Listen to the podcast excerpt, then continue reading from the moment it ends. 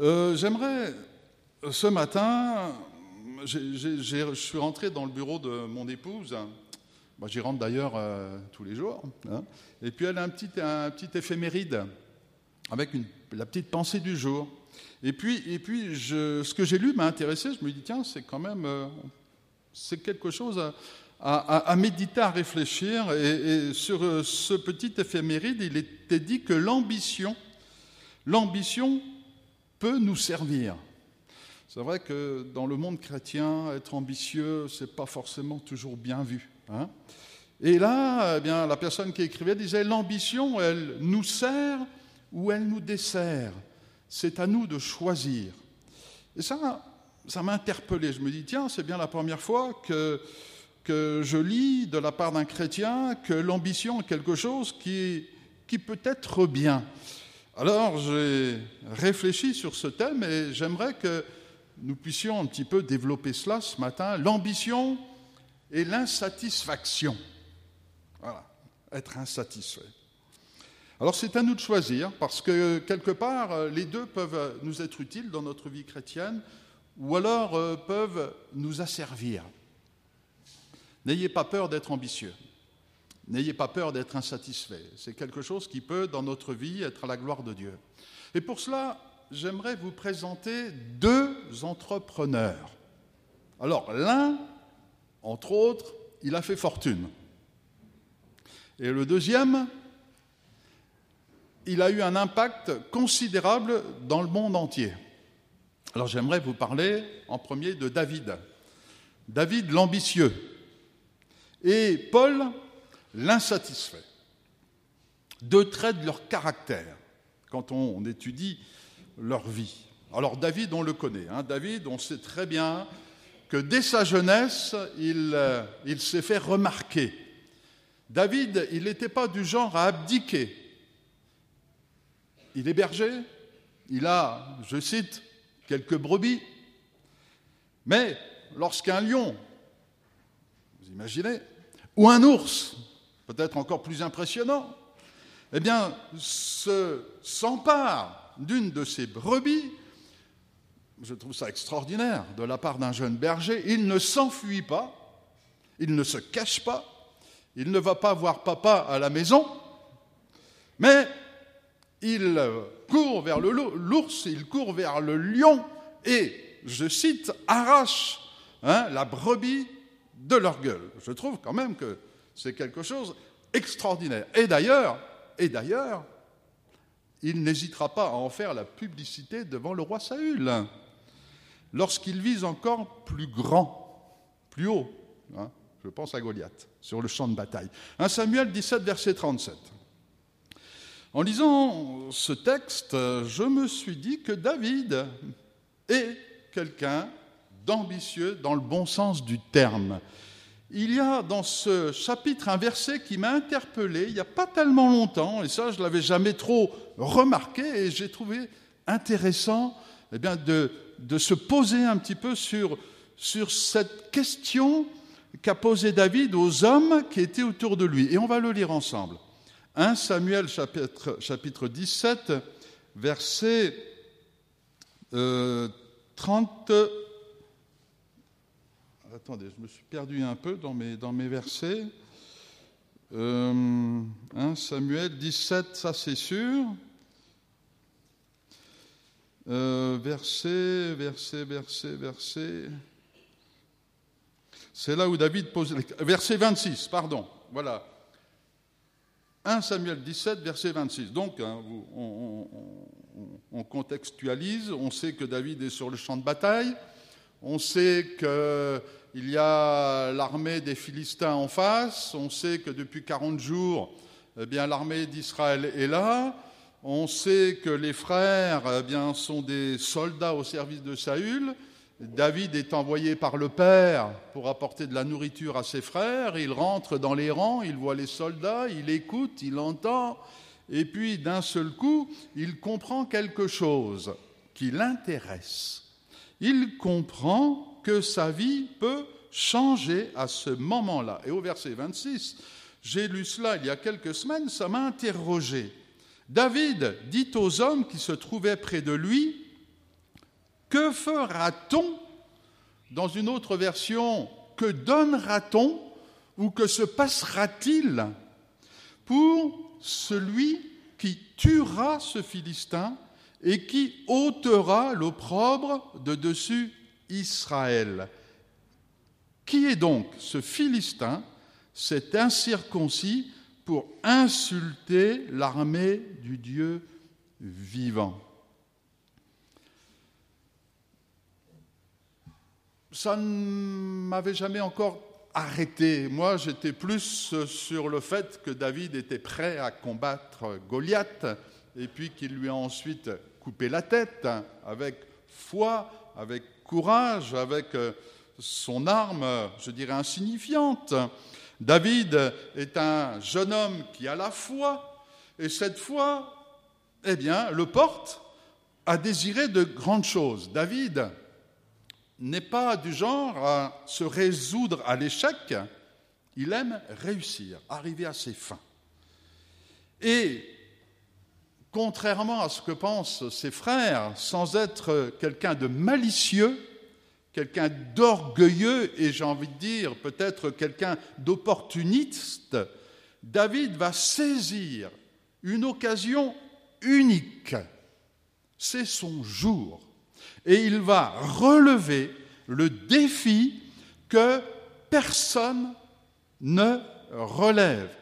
Et je le disais tout à l'heure, ce défi-là, eh bien, il est à relever depuis 40 jours.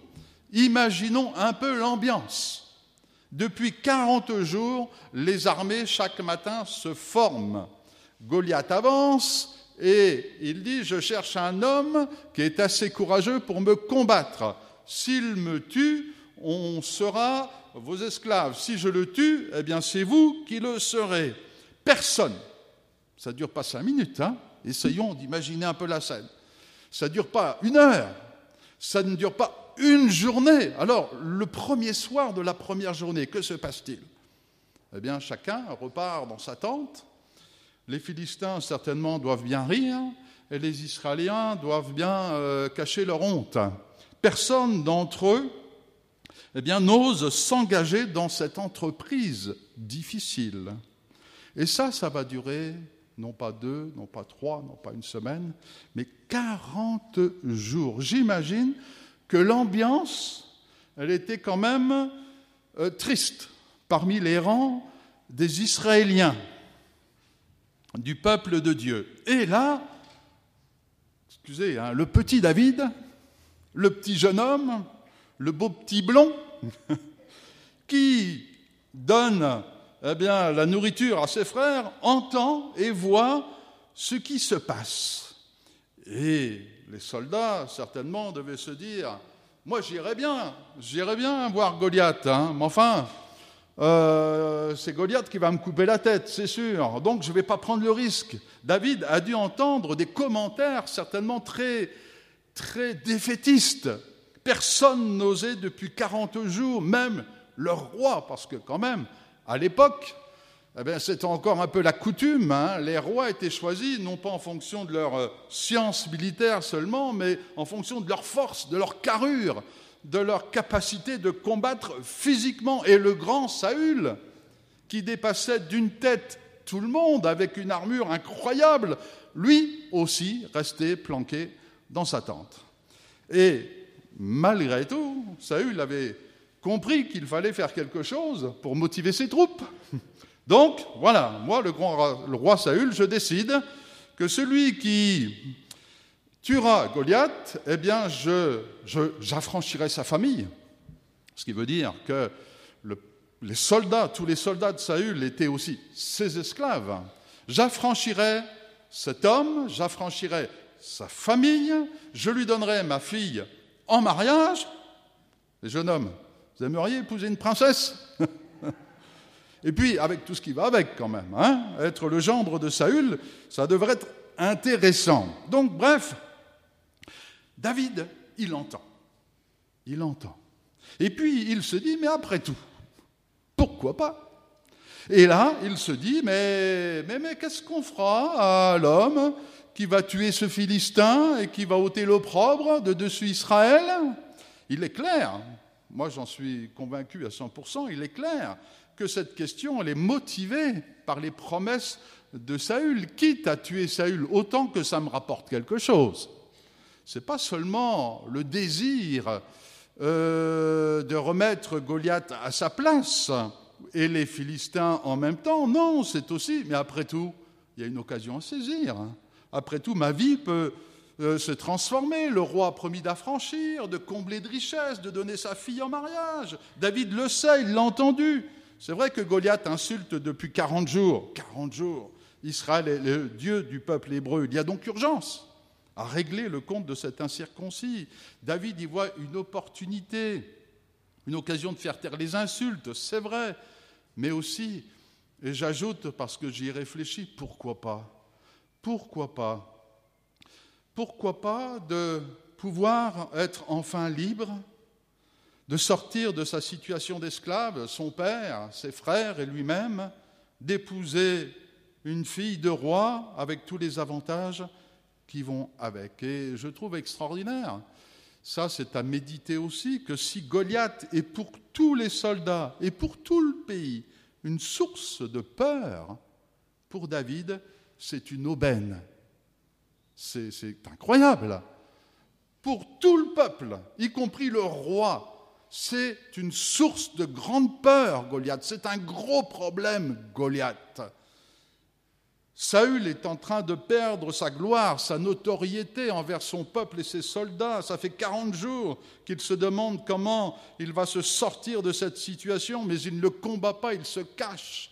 Et là, un jeune homme, David, un jeune berger, un inconnu, bon, on le connaît maintenant, mais à l'époque, un inconnu, pour lui, c'est une aubaine, c'est une occasion unique et il ne va pas passer à côté.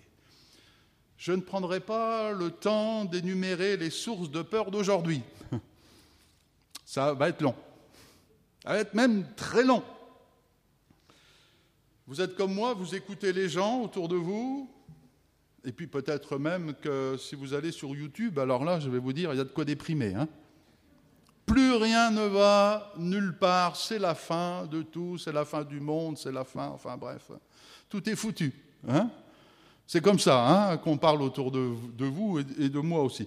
C'est terminé. J'imagine qu'à ce moment-là, pour euh, tout le peuple de Dieu, c'était terminé, c'était fichu, c'était la pire des mauvaises époques qu'ils avaient connues. Et pour David, eh bien, Goliath, c'est son tremplin. C'est son tremplin. C'est la promesse d'une ascension fulgurante. Frères et sœurs, pour nous chrétiens, j'en suis convaincu, aujourd'hui, rien n'a changé. Parce que les Goliaths, il y en a encore. Il y en avait hier, il y en a aujourd'hui, il y en aura demain, et il y en aura l'année prochaine. Les Goliaths vont encore se présenter à nous ils voudront faire encore de nous des esclaves. Mais, mais, comme David, nous pouvons nous servir de ces Goliaths pour devenir des personnes libres et importantes. Amen. Devant Goliath, je peux fuir. Je peux fuir devant Goliath. Je peux être triste. Je peux envisager le pire. Je peux subir Nous subissons souvent. Et j'ai envie de le dire comme ça, même dans l'Église, parfois l'ambiance, elle n'est pas forcément à, la joie, à la paix, à la confiance, à la foi. Il y a comme parfois une certaine lourdeur dans, l'Église, dans notre cœur. Bien sûr, nous chantons, bien sûr, nous parlons, mais, mais, lorsque nous sortons nous continuons à subir sans rien faire, sans rien dire, ou alors nous laissons les autres aller au combat. David, un jeune cadet, sans statut particulier, dévalorisé par ses frères, méprisé par ses proches, sans armes particulières, seul, seul, seul. David s'est dit, Goliath, il est là. Il est là, Goliath. Tout le monde le voit, tout le monde le sait. Il prend il prend, il prend tout dans notre tête, dans notre cœur. On ne parle que de lui, on ne parle que de Goliath, on ne parle que du problème, on ne parle que des circonstances difficiles. Goliath est là. Eh bien, c'est très bien. Eh bien, c'est très bien. J'ai besoin de Goliath. J'ai besoin de Goliath pour sortir de l'anonymat. J'ai besoin de Goliath pour sortir du désert. Et comme mes frères me l'ont rappelé il n'y a pas longtemps, avec ce peu de brebis. Et puis Goliath, jusque maintenant, jusque maintenant, faute de preuves du contraire, personne n'a osé, a osé l'affronter. Personne n'a osé l'affronter. Alors moi, je vais m'en occuper. Je vais m'en occuper de Goliath. Et puis, je vais demander au roi ce qu'il a promis. Et puis, ma vie va changer. Je vais devenir quelqu'un d'important. Alors, c'est sûr que peut-être, me direz-vous, c'est facile à dire. Facile à dire, mais pas facile à faire. Et quand on voit David partir devant Goliath, euh, bah, essayons un petit peu de nous mettre à sa place. Il n'était certainement pas assuré de la victoire à 100%. Ça aurait pu mal tourner. Sa foi en Dieu, sa passion, sa motivation ne lui apportaient pas la preuve que tout allait bien se passer pour lui. Il a fallu à David beaucoup de courage, beaucoup de courage. Ayons du courage. Le courage est une vertu chrétienne. Ayons du courage. Ma sœur, mon frère, sois courageuse, sois courageux. Fais face, fais face à ce qui te semble injuste. Fais face à ce qui ne te semble pas être la gloire de Dieu. Combat, combat, bagarre-toi. Ne te laisse pas faire, ne laisse pas faire. Combat le bon combat de la foi. Je le crois parce que la Bible l'enseigne. Les promesses que Dieu fait, elles ne sont pas pour tout le monde. Elles ne sont pas pour ceux qui y croient seulement. Elles sont pour ceux qui se battent pour les avoir, pour ceux qui combattent le bon combat de la foi. Elles sont pour les braves qui prouvent leur valeur, leur détermination, leur courage, leur abnégation face à la difficulté. Lorsque le roi et le peuple de Dieu se lamentaient, quand les femmes cachaient leurs enfants et pleuraient, quand les hommes tremblaient, David, lui, s'est dit, mais hum, hum, hum, qu'est-ce qu'on va faire? Qu'est-ce qu'on va donner à celui qui va tuer ce Philistin? Nous allons sortir de ce lieu tout à l'heure, dans notre vie privée, dans notre vie publique, dans notre famille, dans notre lieu de travail. Les Goliaths vont arriver. Nous allons ouvrir euh, la radio, la télévision, aller sur Internet, les réseaux sociaux, et tous les Goliaths vont arriver devant nous. Hum, hum. Qu'est-ce qu'on va faire? Qu'est-ce qu'on va faire? Je comprends quand je pense à Jonathan, on connaît l'histoire hein, de Jonathan euh, euh, avec David. La Bible nous dit que Jonathan, à ce moment-là, relisez à la maison ces quelques chapitres, hein, je comprends que Jonathan, à ce moment-là, l'aima comme son âme. Enfin, enfin. Voilà la personne que j'attendais. Enfin. Il attendait peut-être un soldat, un rude gaillard, il attendait peut-être un prophète qui allait jeter du feu sur Goliath, que sais-je. Mais Jonathan, dans son étonnement, regarde David et, et il dit, c'est lui que j'attendais. C'est cet homme, c'est ce jeune homme, parce qu'il répond à l'aspiration profonde de Jonathan. Jonathan aspirait à combattre, mais il n'osait pas, parce que lui aussi était jeune, comme David. Et peut-être, et certainement qu'il n'avait pas les exemples autour de lui qui lui permettaient eh bien, de vivre ses aspirations. Mais là, il voit David. Et à ce moment-là, il l'aime.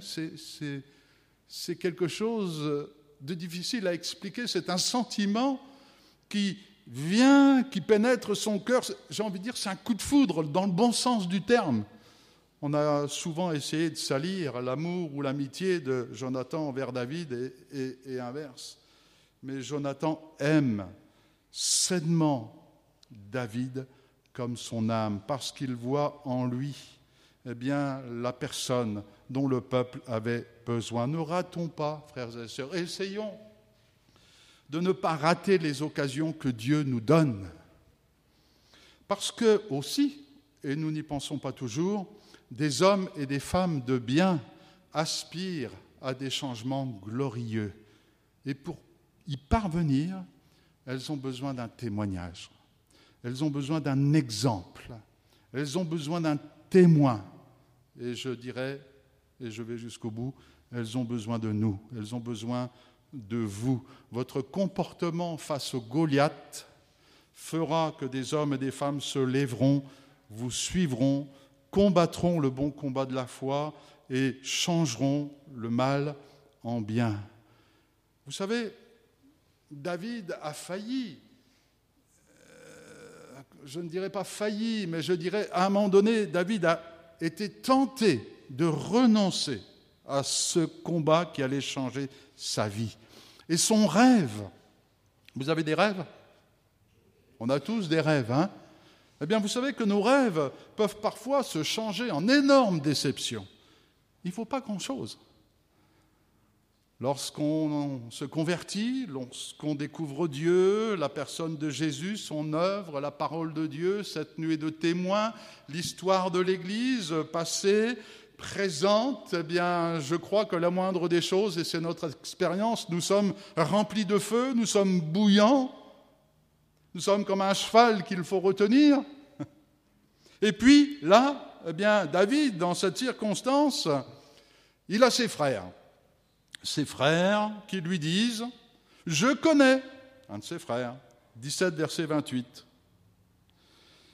Pourquoi es-tu descendu et à qui as-tu laissé ce peu de brebis dans le désert? Voyez, ce peu de brebis, c'est déjà pas très. Hein, euh, je connais, je connais ton orgueil et la malice de ton cœur. C'est pour voir la bataille que tu es descendu. On peut dire quand même que ce n'est pas des paroles très encourageantes. Hein David aurait pu dire ah, c'est possible oui, j'y avais pas pensé, euh, mais peut-être que vous avez raison. Puis après tout, vous êtes mes frères aînés. Alors bon, euh, je vais me ranger de votre avis. Vous avez raison. Mais, au verset 29, ce jeune David répondit Qu'ai-je donc fait? Ne puis-je donc pas parler ainsi? Et il se détourna de lui. Amen. Gloire à Dieu. Il se détourna de lui pour s'adresser à un autre. Et il fit les mêmes questions. Le peuple lui répondit comme la première fois. Amen. Non, ce n'était pas de l'orgueil. Ce n'était pas être animé d'un esprit de dispute. Lorsque un homme ou une femme ne s'habitue pas à une situation qui ne glorifie pas Dieu et qu'il veut mieux être irrité, peut-être le début de certaines grandes choses, avoir soif.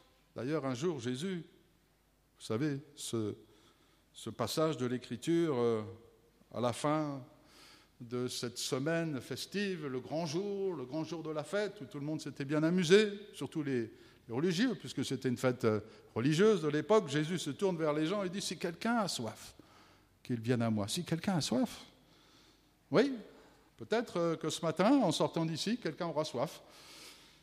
Je le souhaite. que quelqu'un ne soit pas content. Ben, je le dis franchement, je le souhaite. Parce que parfois, les mécontents font avancer les choses plus que ceux qui sont contents. Je ne suis pas content parce que dans ma vie chrétienne, il y a des choses qui ne vont pas. Je ne suis pas content parce que dans ma famille, il y a des choses qui ne vont pas. Je ne suis pas content parce que je voudrais mieux, parce que je voudrais plus. Je ne suis pas satisfait. Et David avait raison de ne pas être satisfait parce que la situation ne glorifiait pas Dieu. Il voulait autre chose. Il voulait que le royaume de Dieu progresse. Vous avez certainement lu hein, des livres qui parlent d'hommes et de femmes qui ont eu la foi et qui ont cru que Dieu était capable de changer les choses. Pourquoi? Parce que dans leur cœur, il y avait une insatisfaction il y avait une demande, il y avait un besoin qui n'était pas résolu seulement en allant à l'église, à la réunion, ou en lisant la Bible, il voulait mieux, il voulait plus, il voulait grandir, il voulait voir l'œuvre de Dieu davantage se manifester dans leur vie, plus de vérité, plus de justice, plus de générosité, plus de sainteté, plus d'amour. Comme Paul, il voulait passer de l'état d'enfant à l'état d'homme et de femme mûrs. David était ambitieux et c'était bien. C'était bien pour lui, c'était bien pour le peuple des dieux et c'était bien pour nous d'une certaine manière. Paul, lui, était insatisfait. 1 Corinthiens chapitre 15, verset 58. Connaissez ce texte 1 Corinthiens 15, verset 58. Ainsi, je vais changer un peu le verset, ça ne vous dérange pas?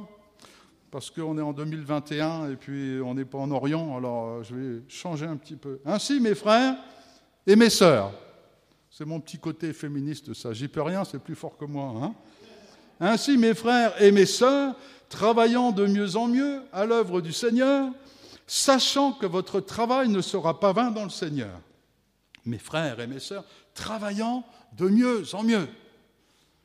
Alors, euh, moi j'arrive à comprendre travailler mieux, hein mais travailler de mieux en mieux. C'est-à-dire que demain, je travaillerai mieux qu'aujourd'hui. On est d'accord, hein? Et après-demain, je travaillerai mieux que demain. Et après, après-demain, je travaillerai mieux qu'après-demain. De mieux en mieux. C'est-à-dire, il n'y a pas de fin. Il n'y a pas de limite. Je m'améliore tous les jours. Ce n'est pas, c'est pas je travaillerai mieux, c'est je travaillerai de mieux en mieux. C'est comme si je montais un escalier qui n'a pas de fin. Vous imaginez? Déjà monter 20 marches ou 40 marches Moi, un jour, j'ai monté la Tour Eiffel à pied jusqu'au deuxième étage. Ça vous est déjà arrivé, ça, comme expérience? Bah, Vous savez, vous arrivez au bout, vous êtes content. Hein euh, je ne sais plus combien de centaines de marches, mais bon, j'étais avec une jeune, là, euh, je disais, euh, dans, les, dans les paliers, stop, stop, laisse-moi un peu respirer, parce qu'il y, a encore, y a encore du travail. De mieux en mieux. Paul était, était un insatisfait. D'ailleurs, Romains chapitre 12, verset 11, il dira, ayez du zèle. Ayez du zèle, il court, Paul, sans cesse vers le but vers l'accomplissement de sa vision. Il fait de mieux en mieux. Moi, j'ai l'impression qu'il était fatigant, Paul. Hein. Moi, si j'avais été à côté de Paul, j'aurais dit, écoute, euh, aujourd'hui, euh, un jour de repos, hein, c'est Shabbat aujourd'hui, hein, on ne fait rien aujourd'hui, on se repose. Hein. J'imagine Paul venir dans une église, aïe, aïe, aïe, ça, ça va peut-être coincer un petit peu de temps en temps. Hein. Ce n'était pas la demi-mesure. Comme euh, on dit, ça passait ou ça cassait avec Paul. Hein. Ça passe ou ça casse. Eh ben, des fois, ça cassait avec Paul, hein, quand même. Hein. Quand il parlait avec ses collègues, avec les autres disciples, les apôtres, oh là là, il y avait un petit peu d'eau dans le gaz. Hein.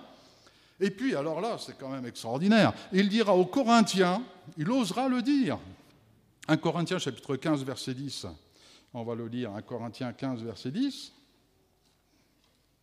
J'ai travaillé. Bon, ben ça, on peut tous le dire. Hein on peut tous le dire, j'ai travaillé pour l'œuvre de Dieu. On peut tous le dire Amen. J'ai travaillé. Mais Paul, il va plus loin. J'ai travaillé plus que tous. 1 Corinthiens 15, 10. 1 Corinthiens 15, 10. Par la grâce de Dieu, je suis ce que je suis, et sa grâce envers moi n'a pas été vaine. Loin de là, j'ai travaillé plus que tous. Non pas moi toutefois, mais la grâce de Dieu qui était avec je n'oserais pas dire ça, moi. Hein. J'ai travaillé plus que tous. Et puis alors, je me dis quand même, il a un peu, euh, j'allais dire gonflé, mais non, c'est peut-être pas la bonne expression. Hein. Il a un peu osé quand même. J'ai travaillé plus que tous. Alors j'ai regardé quand même, mais de qui il parle, hein, Paul? De qui il parle? Bah, En fait, quand on lit le chapitre, il parle des autres apôtres. Il parle de Pierre, de, Jean, c'était de Luc. J'ai travaillé plus qu'eux. Bah, euh, je me dis quand même, euh, il faut, il faut oser le dire. Que penseriez-vous d'un homme ou d'une femme là, qui disent euh, aujourd'hui, ce matin ou demain, ah ben moi j'ai travaillé plus que tous les chrétiens de la Séime. Qu'est-ce que vous en penseriez? Vous diriez, bon, écoute, là, tu exagères un peu, hein, quand même, c'est pas bien de dire ça. Hein et puis, et puis c'est pas vrai, hein. nous aussi on a travaillé. Hein. En tous les cas, Paul, c'est ce qu'il dit, j'ai travaillé plus que tous. Et Paul, je, l'ai lu avec vous et je le reprécise, malgré tout, c'est extraordinaire de pouvoir dire j'ai travaillé plus que tous et en même temps de dire je suis le moindre des apôtres. Je ne suis pas digne d'être appelé apôtre parce que j'ai persécuté l'Église de Dieu. Par la grâce de Dieu, je suis ce que je suis. Et sa grâce en moi n'a pas été vaine, loin de là. Loin de là, j'ai travaillé plus que tous. Non pas moi toutefois, mais la grâce de Dieu qui était avec moi. C'est extraordinaire. Paul ne sombre pas dans l'orgueil, même s'il a travaillé plus que tous. Il est en train de pousser ses collègues au travail. Paul, lui, il veut grandir sans cesse. Il veut être plus juste, plus vrai, plus généreux, plus simple, plus mature, plus sain, mais il veut aussi de la croissance pour l'Église, morale, spirituelle, numérique. Paul ne manque pas d'ambition. Manque pas d'ambition. Nous n'avons pas manqué d'ambition. Certains pensent que l'ambition, c'est de l'orgueil. Non. Non, l'ambition, ce n'est pas de l'orgueil. L'ambition, c'est de vouloir mieux, vouloir plus pour la gloire de Dieu et par sa grâce et par sa puissance qui agit en nous.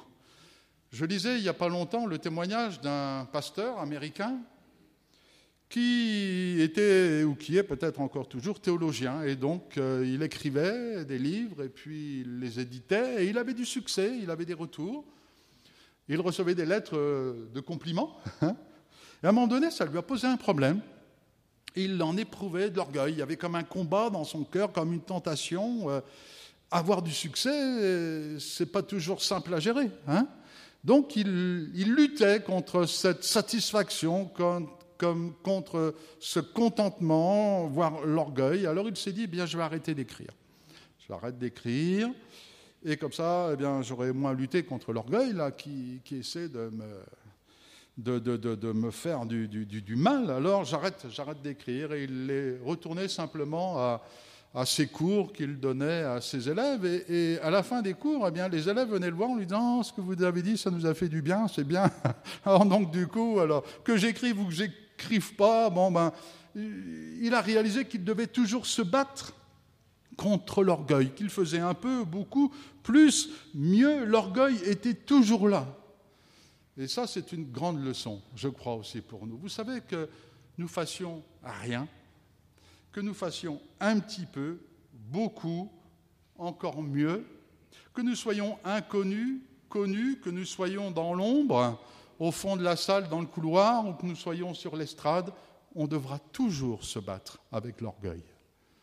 L'orgueil nous guettera toujours dans notre Église, dans notre ministère, dans notre vie privée. Nous sommes tous parvenus à un certain degré de réussite.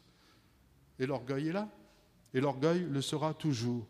Donc Paul comprend eh qu'il doit sans cesse se battre contre cela et que ce n'est pas une raison pour mettre le pied sur le frein. Non. Peut-être que quelques-uns parfois pensent, mais moi je veux rester dans l'ombre, moi je veux être discret, ainsi eh bien je suis préservé de l'orgueil. C'est pas vrai. C'est pas vrai. L'orgueil, il est là où vous êtes et la tentation existera toujours. Ce n'est pas parce que vous êtes petit à vos yeux ou aux yeux des autres que vous n'êtes pas sujet eh bien, à, à l'orgueil. Ce n'est pas non plus parce que vous êtes grand eh bien, que euh, les choses seront plus compliquées pour vous. Paul, ne se contente pas de ressembler à ses frères. Paul ne se contente pas de ressembler à ses frères. Ça ne lui suffit pas. Paul veut ressembler à Jésus. C'est quand même quelque chose de plus élevé. Vous êtes d'accord avec moi hein? Dans l'épître de Romains, aux Romains chapitre 12, verset 2, voilà ce que Paul dit. Ne vous conformez pas au siècle présent, mais soyez transformés par le renouvellement de l'intelligence. Ne vous conformez pas. Et si vous lisez le verset 1, je vous exhorte donc, frères et sœurs, par les compassions de Dieu, à offrir vos corps comme un sacrifice vivant, saint, agréable à Dieu, ce qui sera de votre part un culte raisonnable. Ne vous conformez pas au siècle présent, mais soyez transformés par le renouvellement de l'intelligence, afin que vous discerniez quelle est la volonté de Dieu, ce qui est bon, agréable et parfait.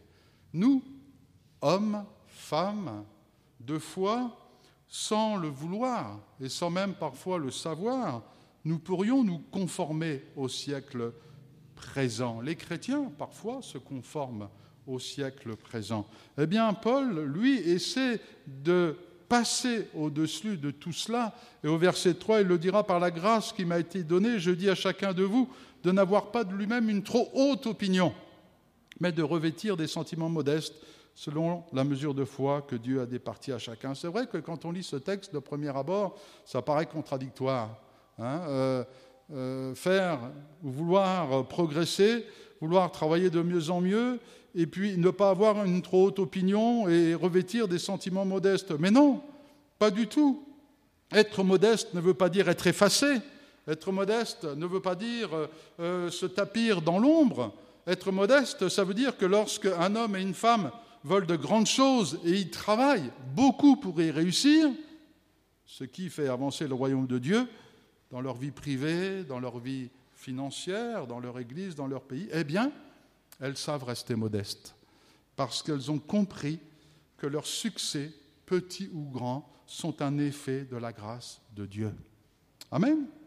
On peut ne rien faire, on peut se contenter de miettes, on peut se conformer et accorder et nous accorder à l'état d'esprit ambiant, parfois tristouné, voire défaitiste, mais nous pouvons aussi avoir de l'ambition nous pouvons vouloir plus et mieux avec humilité et y travailler avec acharnement. Alors je termine en disant ceci, mon frère, ma sœur, et bon courage. Sois déterminé. Utilise ton insatisfaction, ne, ne l'enterre pas. Utilise ton ambition, ne, euh, ne l'enchaîne pas. Sache quel rôle elles peuvent jouer dans ta vie. Le royaume de Dieu a besoin de chrétiens ambitieux. Amen. Le royaume de Dieu a besoin aussi de gens irrités, énervés, insatisfaits, pas contents. Il faut que ça change. J'ai en mémoire plus ou moins exactement des témoignages d'hommes et de femmes qui ont changé les choses d'une très belle manière parce qu'ils voulaient plus, ils voulaient mieux. Et leur vie eh bien, est devenue un témoignage glorieux. Certains, oui, parfois, on s'habitue à voir Goliath tous les matins et ça dérange presque plus.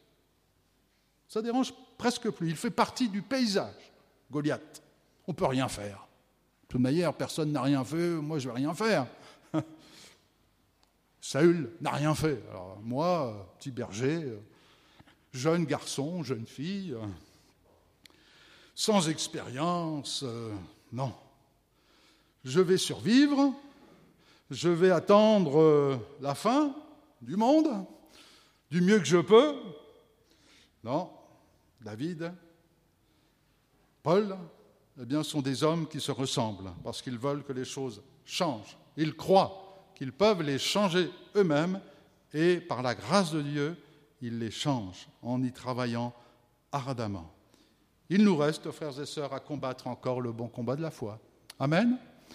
Oui, je le dis, et c'est vrai, je crois que la vie réelle, la vie chrétienne est une vie qui n'est pas de tout repos. Il faut se battre.